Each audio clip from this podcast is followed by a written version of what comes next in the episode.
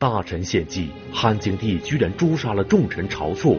平民献策，周亚夫居然改变了行军路线，都是听从别人的建议，结果却迥然不同。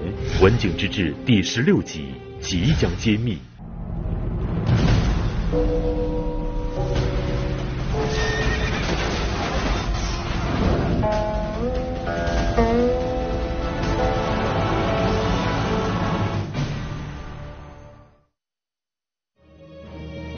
王刘濞打出了清君侧诛晁错的旗号，叛军气势汹汹，吴楚七国之乱兵锋强盛。汉景帝一方面派出几员大将出征应对，一方面却又将重臣晁错腰斩灭族。然而事实证明，诛杀晁错并不能让七国退兵。那么汉景帝冤杀大臣究竟有什么样的内幕？晁错对于自己的悲剧下场，事先有没有预料？而名将周亚夫又是怎样占据了战场的主动呢？敬请收看河南大学教授王立群先生为您讲述的系列节目《文景之治》第十六集：不得已的选择。七国叛军叛乱的消息传到了京城，汉景帝将如何应对这个事件呢？因为当时七国叛军刚起的时候，气势汹汹，声势非常之大，汉景帝。既然面对的是七国的武装叛乱，所以最好的办法也只能是武装，来对抗武装。所以他派这个周亚夫担任太尉，领军去对付吴楚叛乱的主力，就吴楚的军队，而派将军栾布去攻打齐地的叛军，派曲周侯酈稷去攻打。赵国的叛军，然后让大将军窦婴驻守荥阳。这一整套部署啊，看起来汉景帝做的井井有条，应对有方。但实际上，汉景帝在面对吴楚七国叛乱的时候啊，表现的明显底气不足，而且表现出他的怯懦和动摇。这个话为什么这样讲？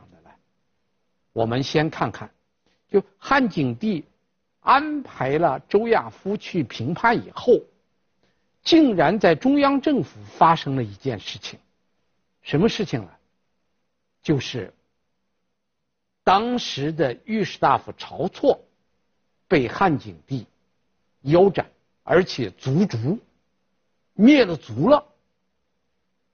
已经决定派周亚夫去评判了，为什么会产生灭族事件呢？这是一个令人感到非常，呃，非常难以理解的一件事情。而且晁错被杀是穿着朝服被杀的。论这个削藩来说，晁错是出力最多的人；论信任来说，晁错是最受汉景帝信任的人。论应对来说，汉景帝派周亚夫、窦婴、这个酈稷、栾部四员大将去应对，这个措施也很得当。为什么还会发生这个御史大夫晁错被杀的事件呢？我觉得这里最重要的是两点：第一。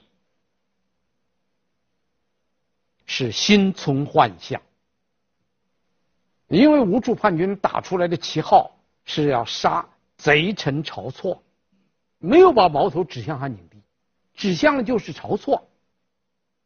当然，吴楚这种做法，特别是吴王刘濞提出来诛晁错这个说法，只是一个，只是一个说法而已，真实的目的很明显是对着汉景帝来的。但是汉景帝。心里他就存着幻想，他觉得既然矛头是对着晁错来的，那么我就有可能不会被当做主要的要被打倒的对象。第二个是有人误导，谁误导了他？袁盎。汉景帝手下有一个大臣叫袁盎，袁盎误导了汉景帝。那么袁盎怎么会误导汉景帝呢？这中间有一个缘由啊，就袁盎给汉景帝手下的最信任的大臣晁错两个人非常不对付。两个人不对付达到什么程度了？就是晁错一落座，袁盎就走；袁盎一落座，晁错就走。两个人连坐到一起都不可能，达到这种程度。而且景帝即位以后，晁错啊一下子被汉景帝提拔为这个御史大夫。晁错担任御史大夫以后，晁错就追究袁盎的责任。袁盎曾经在吴王刘濞手下做过国相，你在他手下做过国相，接受过那么多财物，还说这个吴王刘濞不会叛乱。所以晁错就要追究他的责任，最后汉景帝把袁盎罢官了，袁盎就在家闲居。吴楚七国之乱爆发以后，这个晁错又提出来了另一个问题，就是认为这个袁盎受了吴王刘濞那么多财物，替吴王刘濞这个说谎，掩盖吴王刘濞叛乱的野心。要追究这个袁盎的过错，当然，这个追究袁盎过错这件事情，在御史大夫府中间有过争论。御史大夫晁错力主要处罚晁错这个袁盎，但是晁错手下的一些人不主张，所以晁错有一些犹豫。就在晁错犹豫的当口，袁盎。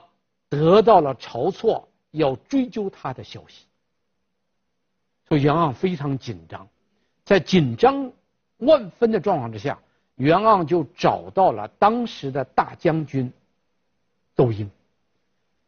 找窦婴是两个原因：第一，窦婴给晁错也不和，两个人关系也很紧张；第二，这个窦婴这次被任命为大将军去平叛。他有机会见到汉景帝，所以袁盎通过窦婴见到了汉景帝。见到汉景帝的时候，汉景帝正在给晁错两个人商量着怎么样调军队，怎么样调配这个军事物资。袁盎来了，袁盎一来，汉景帝就问他：“你曾经担任过吴王的国相？”你知道不知道吴王手下有一个大将军，这个人叫田禄伯。田禄伯这个人是个什么样的人？因为当时吴王刘濞起兵叛乱的时候啊，他用的手下的一个大将就是这个田禄伯，而田禄伯这个人，汉景帝对他并不熟悉，而且又问了一句：“吴楚七国叛乱的，你觉得应当怎么办才比较好？”结果袁盎的回答大出汉景帝的意料。袁盎说：“不足忧也，不值得你担心。这吴楚七国叛乱非常好平定。”这个话一说，汉景帝大为惊讶。他说：“这个吴王刘濞准备了几十年，他可以说是，呃，这个阴山筑前，煮海水为盐，他做了几十年的准备。”白头举世，头发白了，六十二岁，他才起兵叛乱。这样一个人，难道他的考虑不周全吗？你怎么能说他能够不值得忧虑呢？袁盎说：“确实不值得忧虑。他虽然很有钱，他可以铸钱，他可以卖盐，但是他得不到豪杰。如果真是得到了。”吴王得到了豪杰之势，这些天下的豪杰肯定劝他不要叛乱。既然那些手下的人主张他叛乱，说明他得到的人不是天下的豪杰，都是一些亡命之徒、无赖子弟，不足值得忧虑。这个话一说，让汉景帝大为惊讶。实际上，汉景帝已经落入袁盎的袁盎的这个圈里了。袁盎这个汉景帝就就追问他：既然你觉得，那么吴兵这么好破，那么我们怎么来破吴楚七国叛乱呢？袁盎说：“这样，你让你左右的人退下去，我跟你讲。”结果景帝就让身边的人退下去了，只剩下一个晁错。然后这个袁王又说了一句话：“臣所言，人臣不得知。”我讲的话，任何一个大臣都不能知道。那言外之意就是晁错也得退。所以汉景帝就说要晁错也退下去。晁错被迫退下去以后啊，晁错这个时候非常后悔啊，他不知道袁盎捣什么鬼。结果这个袁盎说：“吴楚七国叛乱的原因，你知道？陛下，你知道原因在哪？吴楚七国叛乱的原因是因为高皇帝分了那么多刘姓子弟做诸侯王。”而这个贼臣晁错，现在的话呢，主张削藩、削藩，这个削藩导致很多刘姓诸侯王损失了土地，这才导致他们叛乱。所以现在平定叛乱最好的方法是什么呢？方今计独斩晁错，法使设吴楚七国，复其谷，削地，这兵。可无血刃而俱罢。这段话什么意思？只要杀了晁错，赦免吴楚七国的罪，举兵叛乱的罪，然后把削的削的地还给他们，这叛乱就一下就平定了。这个计谋的最要害的一点就是杀晁错。袁盎献计的最关键的就是杀晁错。汉景帝是怎么反应的呢？我们看史书的记载：上默然良久，曰：“故城何如？吾不爱一人以谢天下。”盎曰：“臣愚，计无出此，愿上书记之。”听了这个话，汉景帝沉默了很长时间。汉景帝这时候第一正确的反应，应当是反驳袁盎。而不应当是沉默，不反驳而沉默，说明汉景帝已经接受了袁盎的计谋。这个计谋的要害，就是弃臣保君，或者叫杀臣保君。为了保住自己的权力，不惜把自己最信任的臣子给杀掉。汉景帝这个做法是非常卑鄙的一种做法。而且是不可能平定吴楚七国之乱的做法，是一个非常幼稚的做法。汉景帝反过来问袁盎的一句话，暴露了他的内心：“故城何如？”什么叫“故城何如”？我想问的就是，如果我按你的说法去做，这件事会怎么样？我不会因为一个人而得罪天下。袁盎说。我这个人很愚钝，我只有这么一条计，那么您自己去拿主意。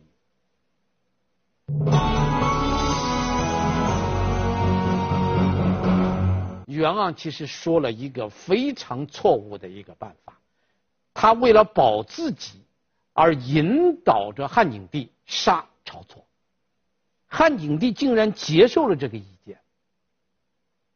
这对君臣在这个大是大非面前，两个人的心里都非常阴暗。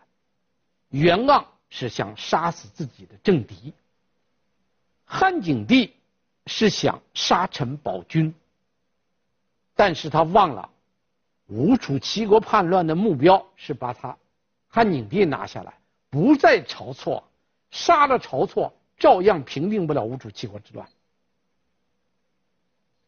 结果事件的发展是什么呢？十几天以后，丞相、中尉、廷尉三个高官联名上书，举报晁错两大罪状。第一，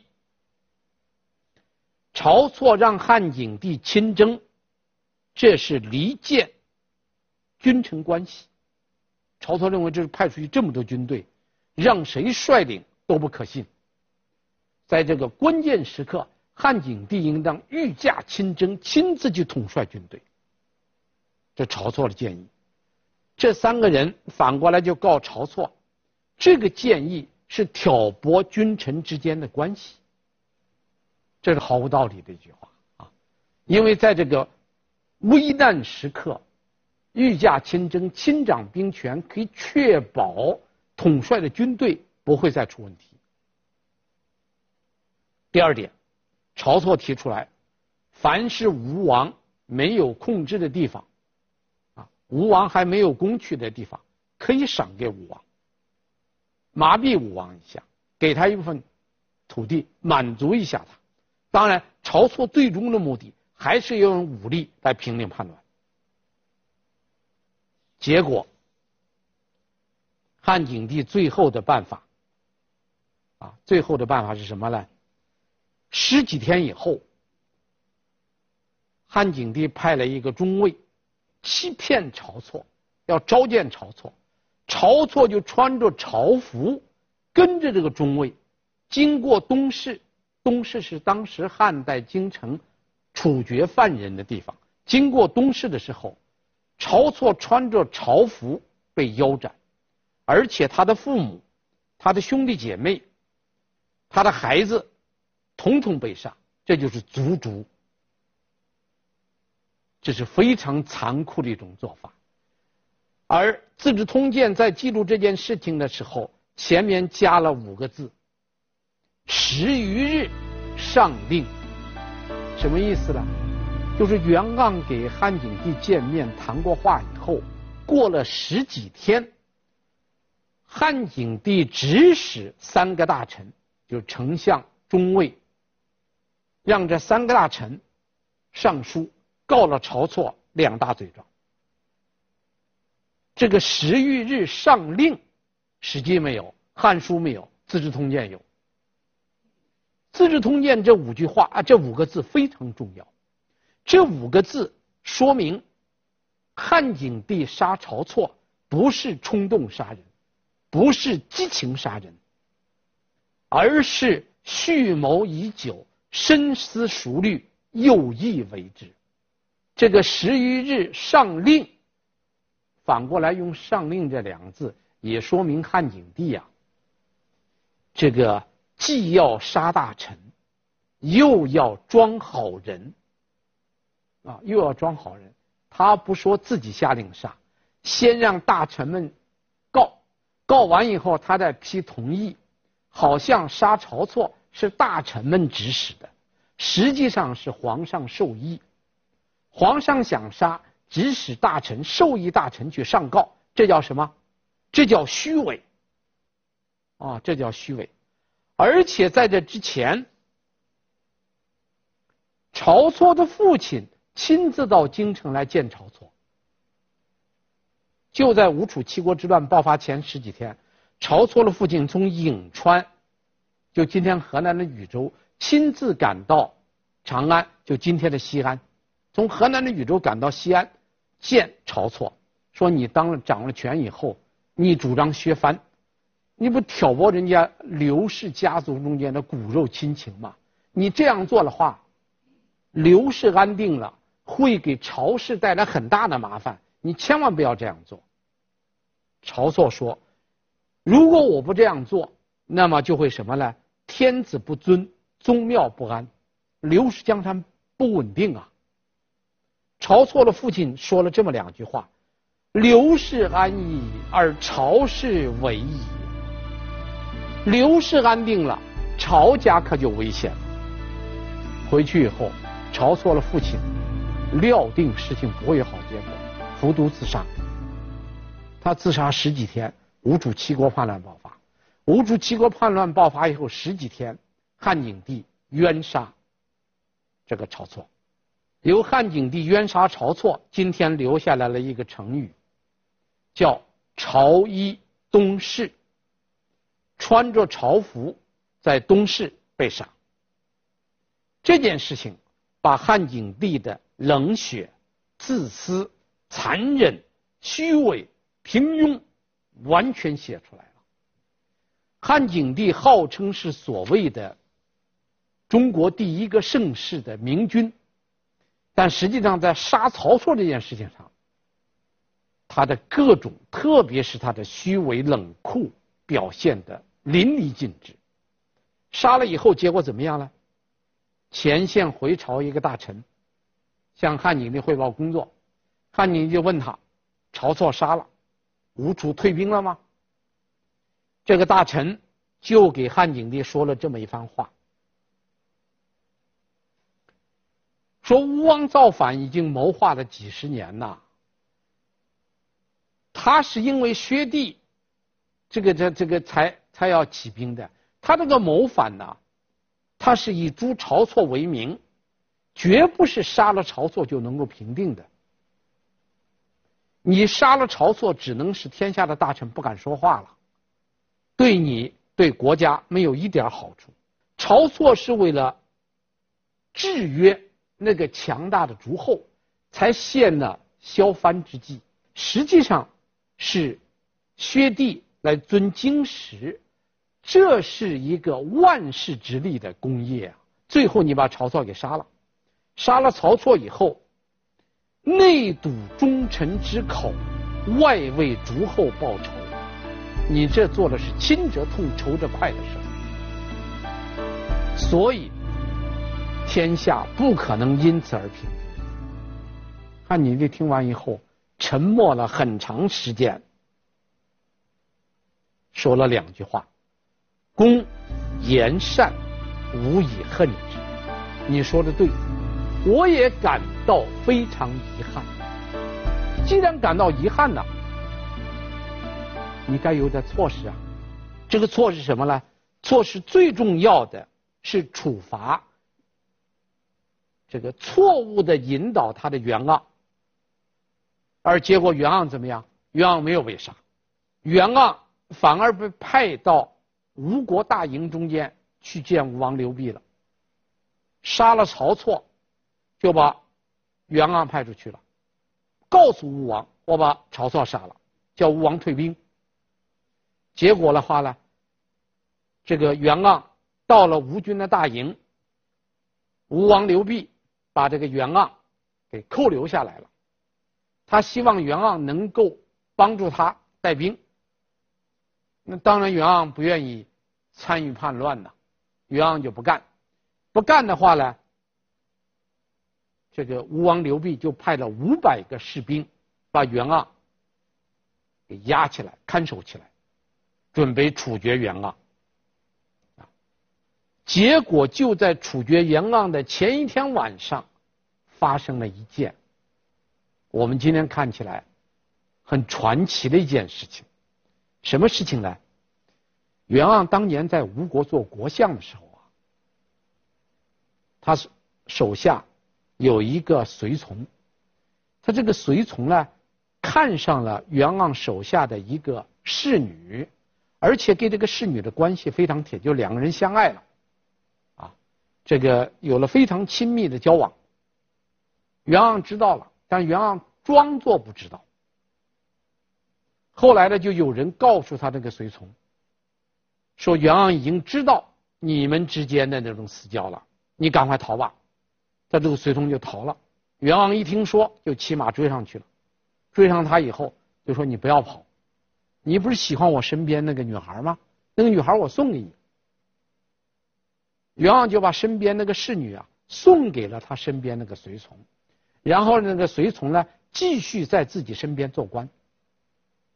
而这一次，袁盎出使吴国大营的时候，吴王刘濞派了五百士兵。看守袁盎，这个领兵的人就是当年这个袁盎赠送侍女的那个随从，所以那个随从一看自己的恩人被扣到那儿了，就都想救他，怎么救他呢？他自己掏腰包，买了很多酒，买了这些酒以后，当天晚上天非常冷，要把这个酒啊让那些看守的士兵们喝，把。士兵们全部灌醉，然后他自己进到大帐里边去见袁盎，说：“你赶快跑，你要不跑，第二天吴王就要杀你。”这一说，袁盎很惊讶：“你是谁啊？”他说：“你不认识我了，我就是当年你赠送你身边侍女的那个随从。”袁盎一听才恍然大悟，说：“那这事我不能连累你，你还有。”上有这个二老，我，你要放了我会连累你的父母的。他说不要紧，放了你以后我也要逃，所以你赶快跟我走。然后这个有这个随从带路，结果呢就在大帐中间挖了一个洞，让袁盎出来，然后这个随从就逃了，袁盎呢自己也逃了。这个到天亮的时候，袁盎碰见当时梁国的士兵，这才得以脱身。经过梁国回到汉景帝的身边，汉景帝虽然说自己感到很遗憾，也知道自己错杀了，但是对于误导他的袁盎，没有任何处罚。晁错被杀，袁盎未受惩罚，这说明汉景帝仍然没有决心改错。这场叛乱一开始，汉景帝就犯了一个大错。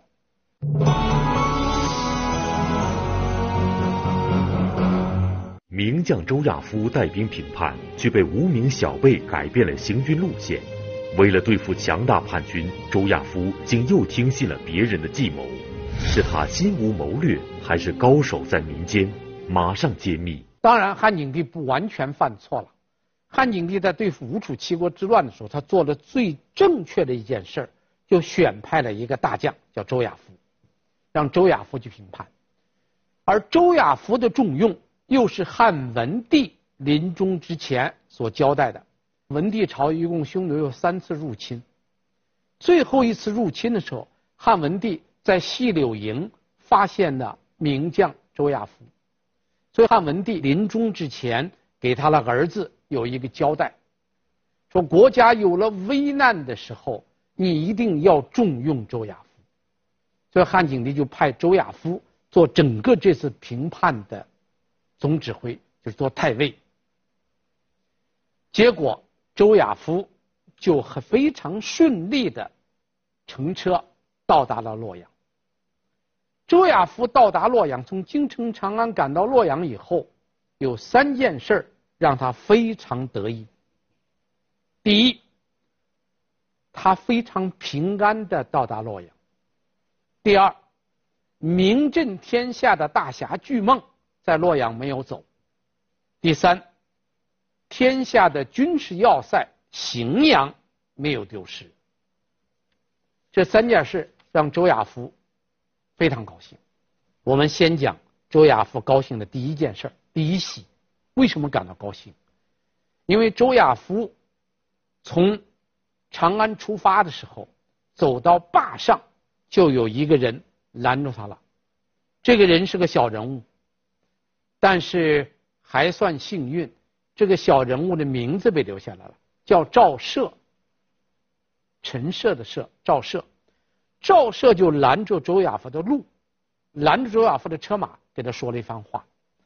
他说：“你想想，你现在要带兵东伐吴楚，胜了，国家就安定了。”败了，天下就要大乱了。你能不能听我一句话？周亚夫说：“可以呀。”周亚夫非常客气的下了车，听这个赵奢说。赵奢说：“吴王是非常富有的人，他几十年一直在搜集天下那些亡命之徒。他现在知道你去平叛，要经过函谷关，要经过尧山、渑池。”他一定会在险要之处埋下伏兵，你要从东边东出函谷的话，一定会遇到刺客。我劝你怎么办呢？向南走武关，然后从武关绕道再到洛阳，这样你就安全了。周亚夫一听，这个计策太好了，周亚夫采纳了。到达洛阳以后，周亚夫立即派人去搜查。瑶山渑池果然在那儿发现了吴军派的伏兵，周亚夫躲过一劫。这是因为有一个叫赵奢的人给他献了个计，躲过一劫。这第一个值得高兴的事情。第二，巨梦在洛。巨梦是什么人呢？巨梦是洛阳人，而且是当时的大侠，就是在民间有非常大的号召力。是一个很有影响力的人，有名气有影响力。我们知道，影响力跟权力是两回事儿，权力是实的，影响力是虚的。权力带有强制性，影响力没有没有这个强制性。但是，影响力在一定程度上可影响到权力。巨梦是一个没有权力的人，但巨梦很有影响力。当周亚夫到达洛阳的时候，发现大侠洛阳大侠巨孟还在洛阳，所以周亚夫知道吴王刘濞成不了大事。为什么呢？像巨孟这么一个有号召力的人，吴王刘濞不知道首先把他争取过来，这是第二件让他高兴的事儿。第三件事儿，荥阳未失。荥阳在今天郑州的西边，啊，郑州西边，在冷兵器时代，荥阳是个军事要地。我们讲过这个楚汉战争。楚汉战争，其中打的最艰苦的一段时间，就是在荥阳城皋这一带打的。而吴楚七国叛乱的时候，没有首先占据荥阳，因为占的荥阳有两大好处：第一，占了荥阳，占了洛阳，你就占了地利；第二，在荥阳附近还有一个秦朝留下来了一个巨大的粮仓，叫。敖仓占了荥阳，你就不愁军粮了。吴楚七国叛乱最后是败在什么地方呢？断粮。而周亚夫到达洛阳的时候，荥阳没有丢，荥阳还在汉军手里边，所以周亚夫感到非常幸运。这说明周亚夫。的确是一代名将，他非常有战略眼光。他首先到达的是洛阳，然后占领了荥阳，把洛阳给荥阳掌握在自己手里。掌握在自己手里以后，他就觉得东方的事大局已，只要占着洛阳给荥阳，天下就不会大乱。特别是东方的诸侯，不可能。打到关内来。吴王刘濞为谋反蓄谋已久，按说他应该有一套缜密的军事行动方案。那么他手下究竟有没有高人？他能听进去不同的谋略方案吗？而周亚夫的谋略又究竟是什么呢？那么吴王刘濞没有这样的军事眼光，他手下难道没有战略眼光的人吗？有。谁呢？桓将军。桓将军只留下一个姓，没留下名。他是吴王刘濞手下的一个青年将领。这个人很有谋略。他在吴王刘濞起兵的时候，给吴王刘濞分析了一下天下的形势。他说：“吴军多步兵，汉军多车兵、骑兵。”多车骑，步兵立什么呢？立险，车骑立平地，什么意思啊？汉军有有战车，有有有骑兵，它适合在平原作战；吴兵只有步兵，吴兵适合在哪作战呢？在山地作战。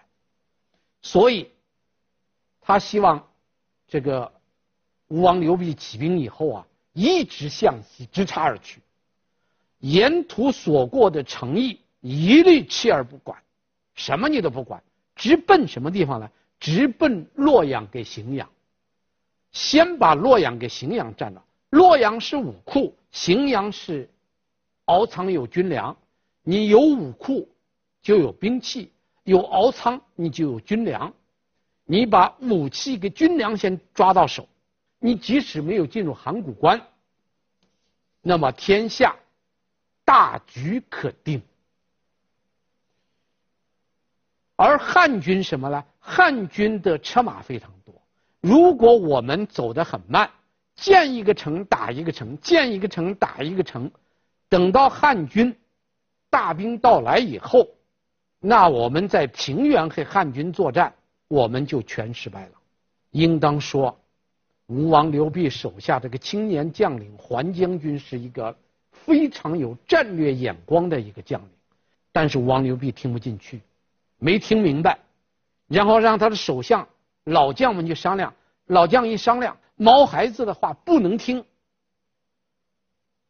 吴王刘濞就这放弃了桓将军最有战略眼光的建议。可以说，武王刘濞自己没有战略眼光，手下有战略眼光人提的计谋他也不能听，所以一出兵未出兵已经决定他败了，败局已定。第二点，到达淮阳以后，周亚夫到淮阳以后，立即找到他父亲手下的一个老的宾客，就是在他父亲手下。常年做过将军的一个人，这个人姓邓，官是都尉。邓都尉，他就问他：“策安楚？我怎么打？”这个邓都尉给周亚夫出了一个计谋。他说：“现在吴楚军队啊，兵锋正盛，你绝不能给他硬碰硬，正面去交战，你应当领军。”跑到今天的昌邑，啊，昌邑，昌邑就是山东的金乡县。你你先带军到山东的金乡的昌邑，然后在昌邑的西南有一个诸侯国，这个诸侯国的国君就是汉景帝的弟弟梁孝王刘武。梁国在这儿了，你把梁国扔给这个。叛军，这个邓都尉有四个字很重要，叫以梁为吴，把梁国扔给吴国，你撤到梁国的后边去，你不要打，让梁国在前面顶着，那么这样一来了，吴国的军队就会和梁国的军队在梁国的都城之下展开一个生死大搏杀。